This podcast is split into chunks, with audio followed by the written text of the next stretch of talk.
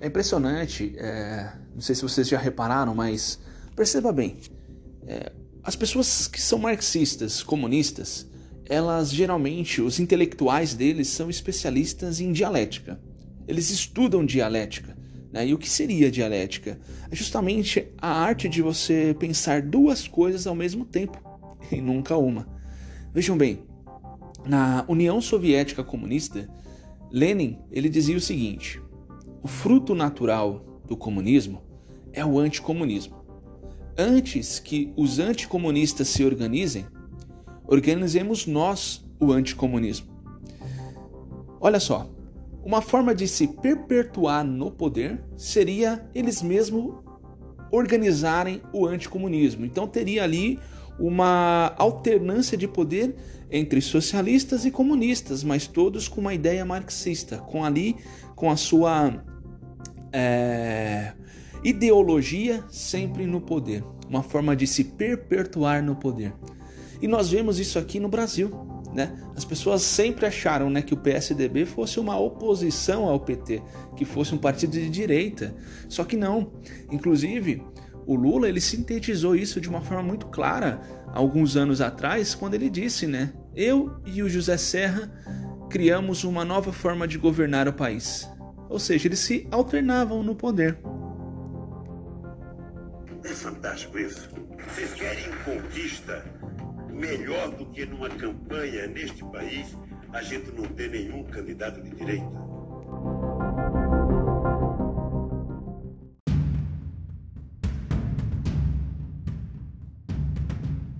O comunismo funciona. É isso que seu amigo marxista vai dizer para você, não é verdade? Bom, para essas pessoas eu sempre gosto de, de utilizar um exemplo, né?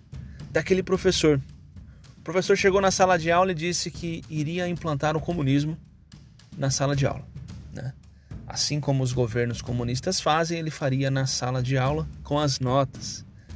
Vejam só que naquela sala de aula havia três grupos distintos de alunos. Né? O grupo daqueles alunos que se dedicavam, estudavam, se esforçavam e estavam sempre tirando notas entre 9 e 10. Aquele segundo grupo de alunos que se esforçavam um pouco, mas para eles o, o suficiente era suficiente. Então, para mim, se eu tirar os 6, que é a média, tá bom. Né? Entre 5 e 6 tá bom. Então eles, eles ficavam sempre entre essa nota, 5 e 6. E aquele grupo que não estava nem aí para nada, não estudavam, para eles tanto faz, então tiravam entre 1 e 3. Né? Chegou a primeira prova, semestral, né? bimestral, desculpa. Aí os alunos que tiram 9 e 10 tiraram 9 e 10, os alunos medianos tiraram sua nota mediana e os alunos ruins tiraram sua nota baixa. Porém, ao fazer a média da sala inteira, a média maior valeu para todos os alunos, porque é assim que funciona na sociedade comunista. Quem tem mais vai dar para quem tem menos, não é verdade? E aí, os alunos que se esforçaram, falou: "Poxa vida, injusto, né? A gente tirou a nota boa, eles não tiraram nada, mas tá bom. Segunda prova, os alunos continuaram estudando, aqueles que estudavam tiraram de novo 10 e 9. Os outros que estudavam pouco falou: "Poxa, nossa última média foi até que legal, a gente nem estudou tanto, né? Então, não vou estudar tanto não". E a nota que ficava entre 5 e 6 acabou ficando entre 4 e 5. E aqueles que já não estudavam, estudaram menos ainda, não fizeram nada, até tirarem entre 0 e 1. A segunda média, ela caiu mais ainda. E aí os alunos que tiravam nota máxima falou: "Poxa, eu me esforço tanto, me dedico tanto.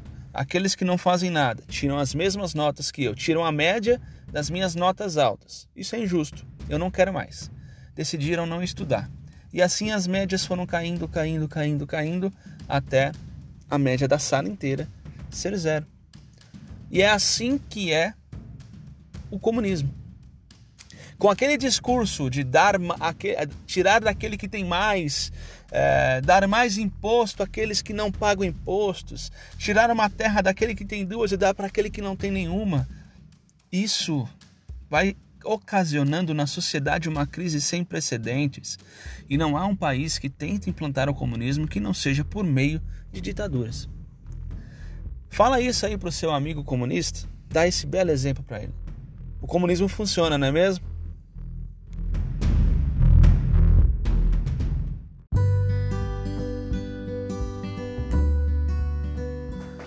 Todos nós sabemos, meus amigos, que a mentira é algo ruim, não é mesmo? A gente sempre ensina lá para as nossas criancinhas, né? Eu, meu meninão de dois anos, já está naquela fase de querer né, pôr a culpa em outra pessoa quando faz algo errado. Né? Fala, não, você está mentindo, a mentira é muito feio. Porém, além de ser feio, além de ser errado, a mentira ela é pecado. Né? E diferente da doutrina protestante, que muitas vezes equivale os pecados como, ah, pecado é pecado, não há diferenciação, nós, enquanto católicos, sabemos que há diferenciação entre pecados, sim.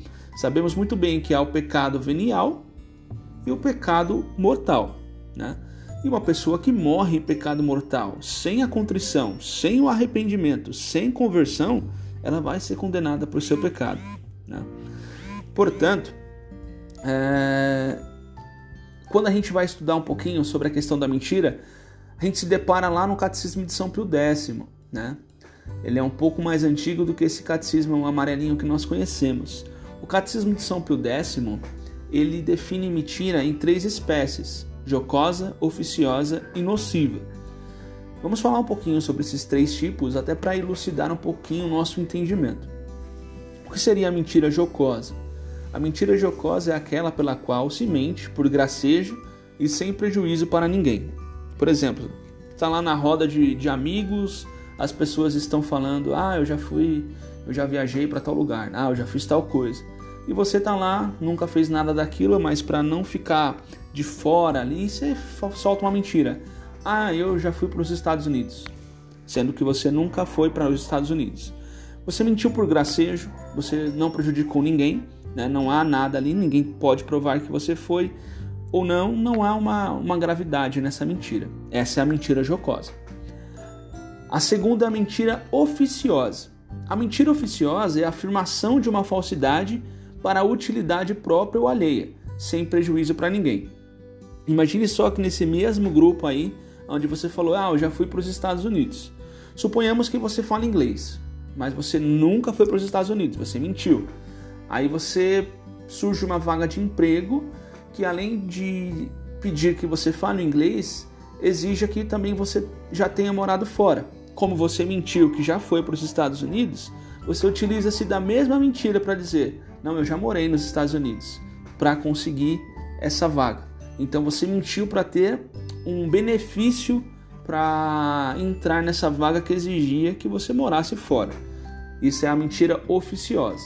Você fez uma afirmação falsa para a própria utilidade. Né?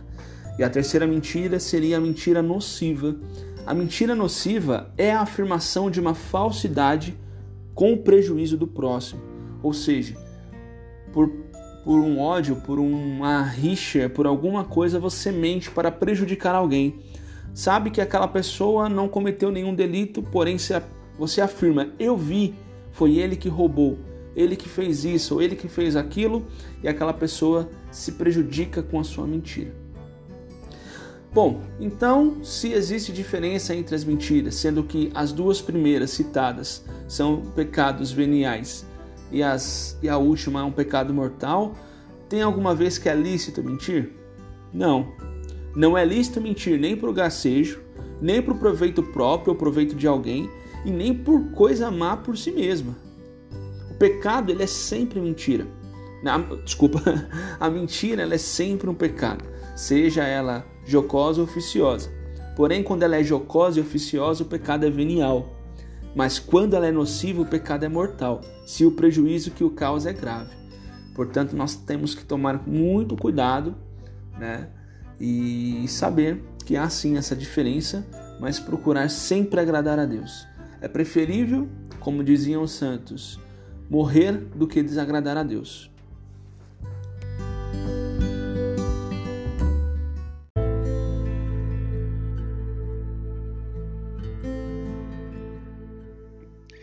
Uma história que eu já ouvi algumas vezes, né? O pessoal costuma colocar como um relato da vida de São Francisco de Assis. Eu particularmente não sei a veracidade, né? não sei se realmente aconteceu na vida de São Francisco de Assis ou se é apenas uma parábola que criaram para trazer uma moral cristã para a história. Mas, independente se for realmente um relato verdadeiro ou se for apenas uma parábola, ela traz uma verdade daquilo que nós católicos devemos viver. Né? E diz o seguinte: diz que São Francisco ele sempre saía para fazer as suas obras de caridade e havia um irmãozinho da ordem franciscana que andava com ele, que gostava muito de pregar, né? E ele sempre reclamava, né? Falava: ah, São Francisco, a gente não prega, precisa pregar a palavra, a gente precisa evangelizar de certa forma, né? Passar para essas pessoas que nós encontramos o evangelho. E ele sempre pedia para São Francisco se ele podia fazer esse papel. Posso ser o pregador? Eu posso ir lá pregar?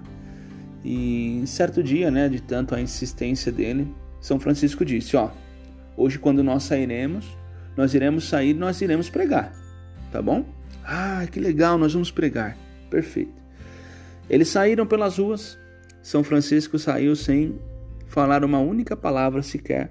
Foi fazendo as suas obras de caridade, ajudando os pobres, fazendo as orações pelos pobres, fazendo a ajuda que ele sempre fazia, as obras de caridade que ele sempre fazia, mas sem sequer uma pregação. E ali, quando eles voltaram para a sede deles, eis que aquele irmãozinho fala: São Francisco, né? irmão Francisco, o senhor disse que nós iríamos pregar e o senhor não sequer falou uma palavra. E aí vem a frase célebre, né? São Francisco olha para ele e fala: Meu irmão, pregue. E se for preciso, utilize palavras. Muitas vezes, meus irmãos, nós queremos né, que as pessoas tenham a mesma convicção que nós temos, que leem a mesma palavra que lemos, que tenham o mesmo, que seja a mesma caminhada que nós. Né? Então nós queremos que evangelizar a todo custo, falar a todo custo. E aquela pessoa parece que não, parece que não penetra, né? E será que nós estamos vivendo essa mesma palavra? que estamos querendo pregar? Será que a nossa vida reflete esse evangelho que nós professamos? Esse é o ponto, porque a questão da pregação em si, né, é um fato que as palavras elas podem até ressoar no coração daquela pessoa, ela sentir-se é, impactada com a palavra, né, com a verdade quando vai direto, né, quando a verdade ela é proclamada, ela não volta sem produzir frutos. Porém, quando aquela pessoa ela vê a verdade vivida né, na vida daquela pessoa, o impacto ele é muito maior. Eu me lembro que uma vez eu conversando com um padre e eu comentava, né, no, ali no comecinho da, da minha caminhada, de uma busca mais fervorosa de viver, e eu entrei em alguns debates, né, com alguns familiares, e o padre ele me disse, filho, é, você não vai convencer os seus familiares através dessas palavras, até porque a sua vida ela não tem sido o evangelho que você tem que pregar. Os seus familiares só irão se convencer de que aquilo que você fala é verdade quando eles verem a verdade em você, quando eles verem você vivendo. Muitas vezes, o único contato que aquela pessoa vai ter com o catolicismo é através da sua vida e como você tem vivido.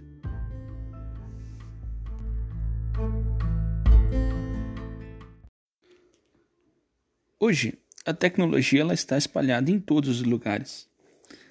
Já tem bastante tempo que ter um equipamento computacional, seja no ambiente de trabalho, seja em casa, já não é mais luxo, é uma necessidade, não é mesmo? O mundo todo está ligado à internet. Hoje a gente consegue resolver na palma da mão em questão de minutos, coisas que resolvíamos em dias, em horas e presencialmente. Cada dia que passa, essa dependência da tecnologia se torna maior. É como se tudo, ou praticamente tudo, girasse em torno da tecnologia.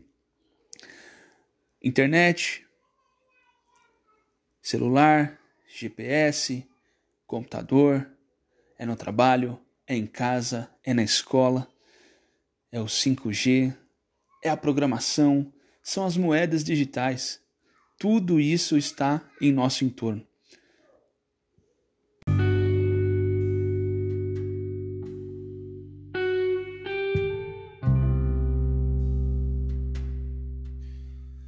Uma das coisas que são cruciais para a nossa fé e é central para todo católico é a presença real de Jesus na Eucaristia. Enquanto as outras religiões que são denominadas cristãs têm lá a, a simbologia da Santa Ceia, nós devemos crer e saber que na Santa Missa, no santo sacrifício da missa, não é um mero símbolo que lá está, mas é o próprio Cristo que se faz presente no pão e no vinho.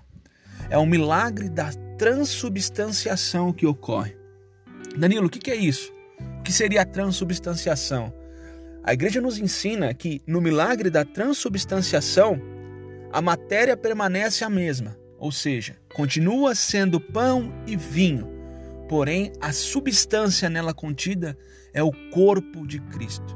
Então, na Eucaristia está totalmente presente corpo, sangue, alma e divindade de Jesus Cristo. E isso não foi a igreja que criou, é o próprio Cristo que nos ensinou, é o próprio Cristo que pediu para que fizéssemos isso. E quando nós comungamos, comungamos o próprio Deus que desceu do céu e se fez o pão da vida para nos alimentar. A gente não tem ideia da grandeza que é isso, meus amigos. Nós não temos a ideia da maravilhosa coisa que é isso. Para vocês terem uma ideia, se os anjos pudessem ter inveja dos homens, essa seria a causa de inveja dos homens que os anjos teriam. Por quê? Porque os anjos contemplam a Deus face a face, mas não podem estar alimentando-se do próprio Deus fisicamente. E nós temos algo que nem os anjos têm. Deus que desce do céu para nos alimentar verdadeiramente e não simbolicamente. Me lembro de um relato quando o Papa São João Paulo II ele foi visitar os Estados Unidos na década de 90 e depois que já tinha acontecido aquele atentado contra o Papa João Paulo II, era sempre comum que houvesse uma perícia no local onde ele, ia, ele iria visitar para ver que não tinha nenhuma nenhum atentado terrorista sendo tramado, não tinha nada que pudesse atentar contra a vida sagrada do Papa. E os relatos do jornal naquela época dizem que os policiais foram com cães farejadores dentro da igreja que o, que o Papa iria. Os cães começaram a farejar a igreja todinha. E sempre que eles sentem a presença de uma pessoa, eles começam a latir. É assim que os cães agem, esses cães que são treinados. E diz esse relato que é verdadeiro, que quando os cães se aproximaram do altar, chegaram perto do sacrário, eles começaram a latir. A latir sabendo que tinha alguém ali dentro, meus amigos. A natureza reconheceu o próprio Deus na Eucaristia. Os animais reconheceram o próprio Deus na Eucaristia. E isso é um relato dos nossos dias. Os cães ali pararam na frente do sacrário, começaram a latir. E latiam e latiam, e não havia ninguém ali a não ser nosso Senhor no pão e no vinho.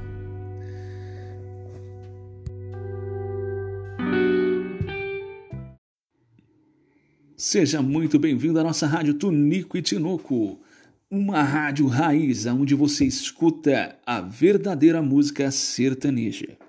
Hoje um programa especialíssimo somente com músicas do trio Parada Dura.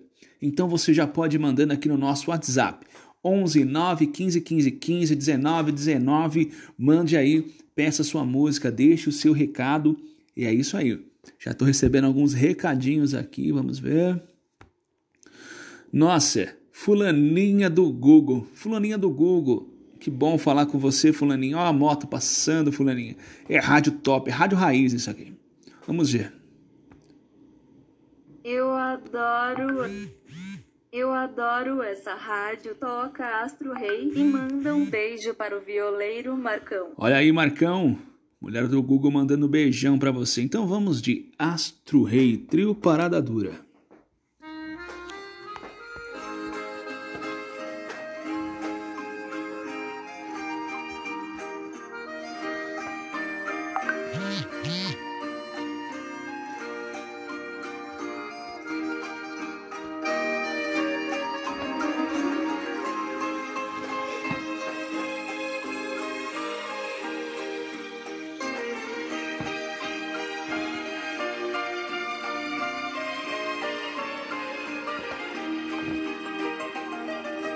Aqui é raiz.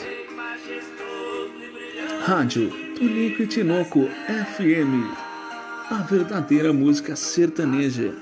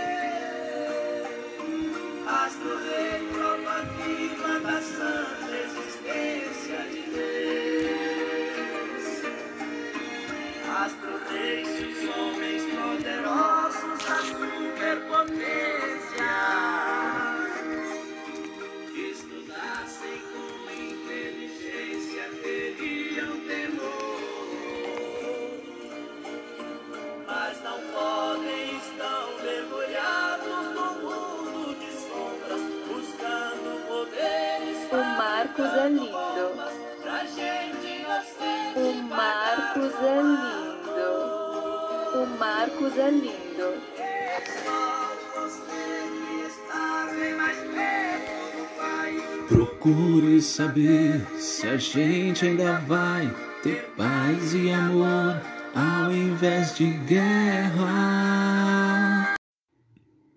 Seja muito bem-vindo à nossa rádio Tunico e Tinoco, uma rádio raiz onde você escuta a verdadeira música sertaneja. Hoje um programa especialíssimo somente com músicas do trio Parada Dura. Então você já pode mandando aqui no nosso WhatsApp 11 9 15 15 15 19 19. Mande aí, peça sua música, deixe o seu recado. E é isso aí. Já estou recebendo alguns recadinhos aqui, vamos ver. Nossa, fulaninha do Google, fulaninha do Google. Que bom falar com você, fulaninho. Ó a moto passando, fulaninho. É rádio top, é rádio raiz isso aqui. Vamos ver. Eu adoro... Eu adoro essa rádio, toca Astro Rei e manda um beijo para o violeiro Marcão. Olha aí, Marcão. Mulher do Google mandando beijão para você. Então vamos de Astro Rei, trio Parada Dura.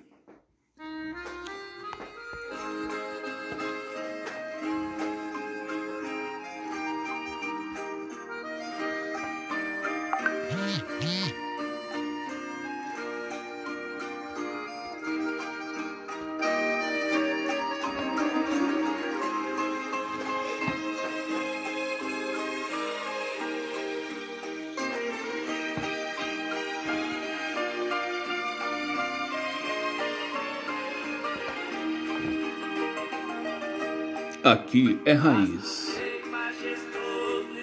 Rádio Tunico e Tinoco FM. A verdadeira música sertaneja.